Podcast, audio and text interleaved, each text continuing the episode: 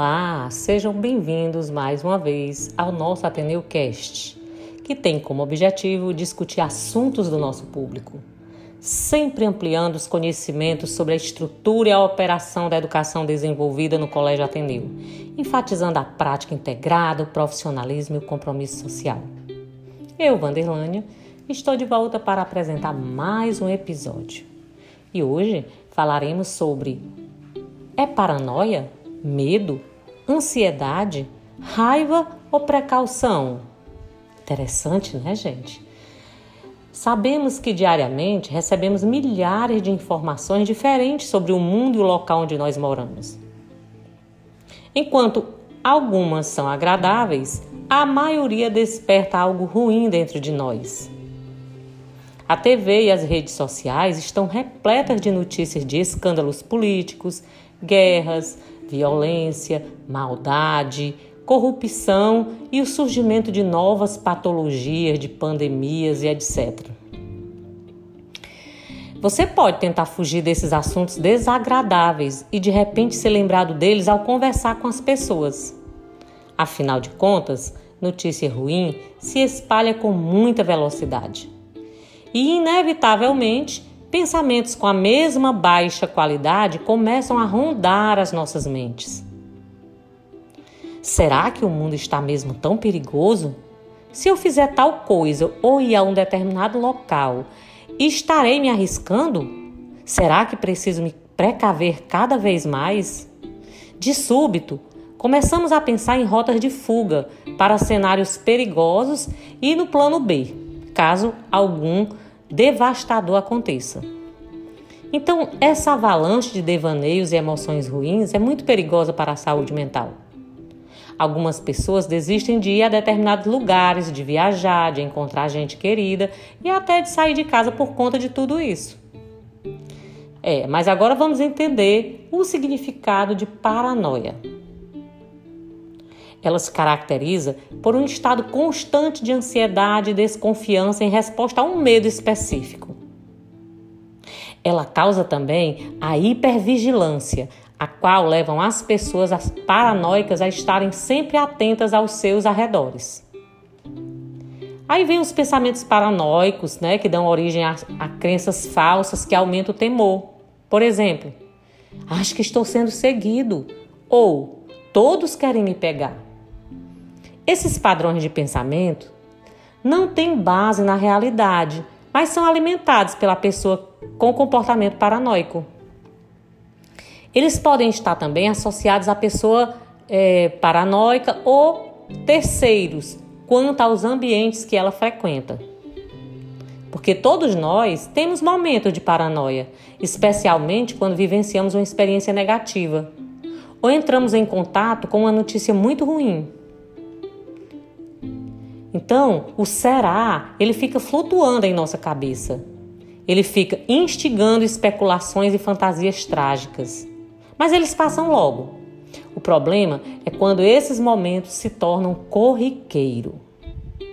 Agora, vamos entender o que é uma pessoa com comportamento paranoico.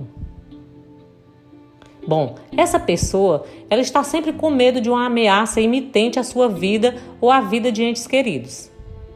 Ela crê estar sendo perseguida por alguém, por uma organização secreta ou até mesmo uma entidade sobrenatural. Depende da situação. Essas crenças são criadas a partir de medos que atingem dimensões exageradas. Costumam tentar fazer os outros enxergarem as suas crenças como verdadeiras é, e demonstrarem seu apoio. Assim, ela pode ter comportamentos incomuns e tomar decisões pouco sensatas. Quando elas são rebatidas, elas se distanciam e se recusam a acreditar que o que pensam não é verdade. Dessa forma, é, essa pessoa pode tentar se esconder do objeto da sua ansiedade ou confrontá-lo com agressividade, como se quisesse destruí-lo. Então, este comportamento paranoico causa o afastamento gradual de amigos, de familiares, colegas de trabalho, o que acaba confirmando os medos da pessoa paranoica de não poder confiar em ninguém. E além dessa ansiedade, desse medo, ela sente extremo cansaço mental e físico, por estar sempre preocupada com alguma coisa. Então não consegue relaxar e aproveitar bem o seu dia. O estresse, aos poucos, vai afetando a sua saúde e começa a causar uma doença psicossomática, por exemplo. Bom, agora vamos ver se o que seria a preocupação e a diferença entre essa paranoia. Como nós já falamos anteriormente, eh, nós experimentamos momentos de paranoia. Quando a gente vê realmente a notícia na TV, né, sobre qualquer eh, assunto que nos cause medo ou pânico. Então a gente já pensa que nós podemos ser as próximas vítimas. Isso é uma resposta natural a algo que demanda cuidado, como por exemplo, tentar evitar um assalto, ter precaução em alguma situação.